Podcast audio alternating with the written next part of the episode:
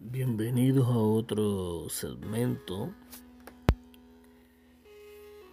Hoy vamos a discutir un tema totalmente profético y es la visita del Papa Francisco en Irak y lograr una alianza, lograr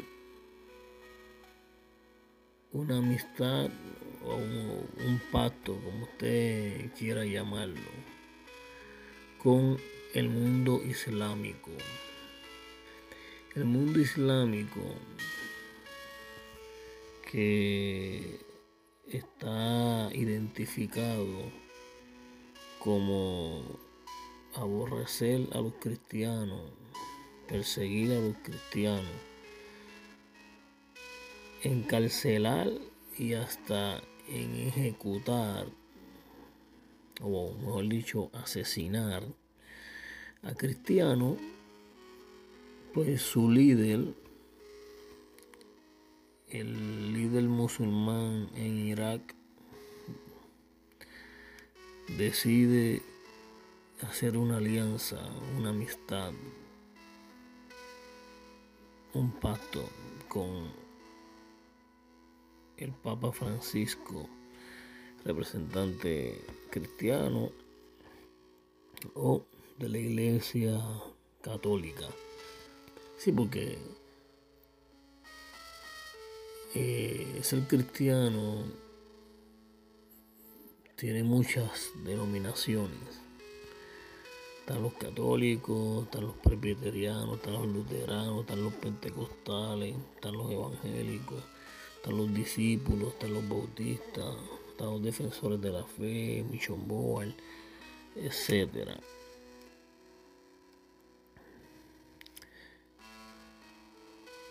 Esto está señalado en la Biblia, pero antes de ir a la Biblia, yo quiero hacerle una pregunta a usted.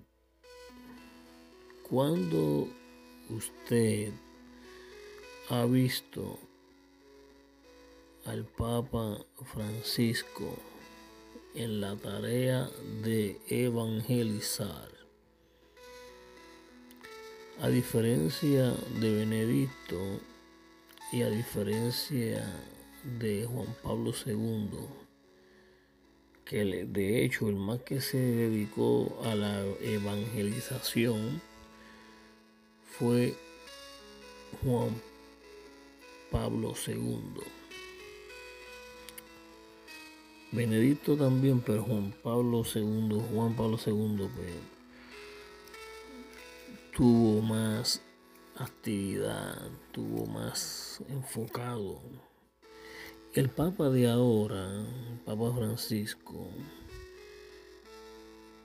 es más un líder político que un líder religioso.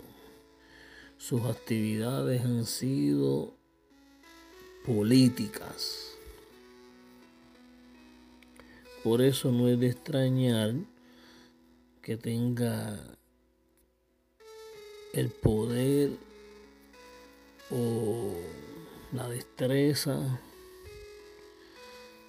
de convencer, de establecer alianzas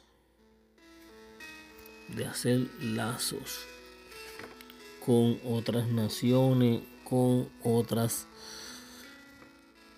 religiones. La Biblia señala que al final de los tiempos, además de, de, de existir un gobierno único mundial, va a haber una moneda mundial y habrá una religión mundial. La moneda puede ser virtual, como la tecnología ha avanzado tanto, pues yo estoy casi convencido que va a ser más bien digital o virtual la moneda. Y este sistema de gobierno único que regirá a todas las naciones vendrá a raíz de unos tiempos de crisis. Y si usted ve las noticias, usted sabe que estamos entrando en un periodo de crisis.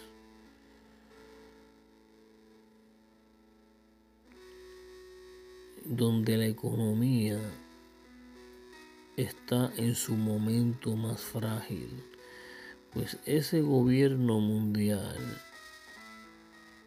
será creado bajo justificaciones económicas. La economía mundial va a estar en un nivel tan y tan precario que justificarán la creación de este gobierno. Por ahí también se le conoce como el nuevo orden mundial. Pues ese nuevo orden mundial no es otra cosa que ese gobierno único que gobernará el mundo ya profetizado en la palabra de Dios. Apocalipsis 17 versículo 13 dice, estos tienen un mismo propósito y entregarán su poder y su autoridad a la bestia. Pelearán contra el Cordero y el Cordero los vencerá, porque Él es Señor de señores, Rey de reyes, y los que están en Él son llamados y elegidos y fieles. Ese versículo 13 que dice que entregarán su autoridad a la bestia. La bestia no vaya a creer que es una criatura horrible, una figura, porque aunque está identificado como la bestia, Bíblicamente, la bestia significa el sistema de gobierno. ¿Y por qué tiene ese nombre de la bestia? Porque va a ser un gobierno sumamente hostil, sumamente perverso y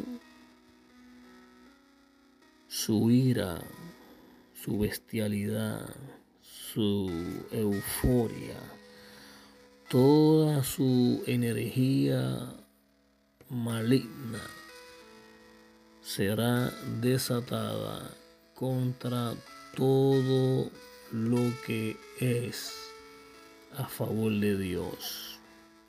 Por eso está identificado como la bestia, porque es un sistema de gobierno perverso, malo, violento, y es hacia todo aquello que provenga de Dios. Pero ese gobierno no va, a estar solo. Ese gobierno estará compuesto por un líder o dirigido por un líder.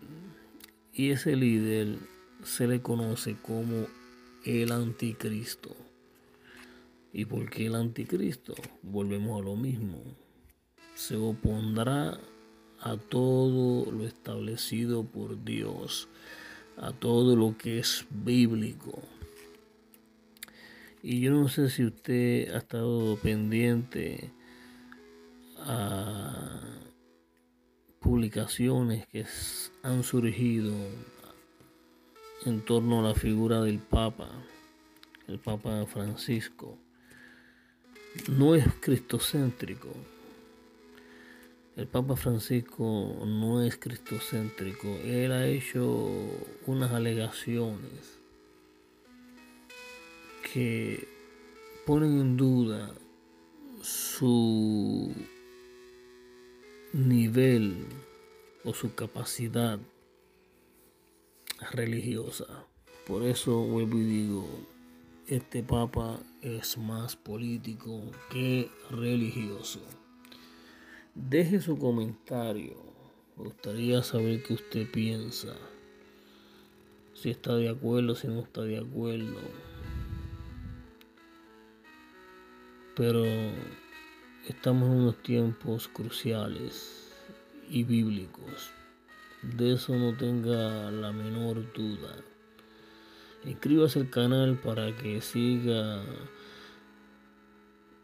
recibiendo informaciones como esta, donde usted pueda aclarar sus dudas en confianza. Estamos para ayudarle, para bendecirle y para encaminarle en este caminar tan hermoso que es el Evangelio de Jesucristo. Dios les bendiga.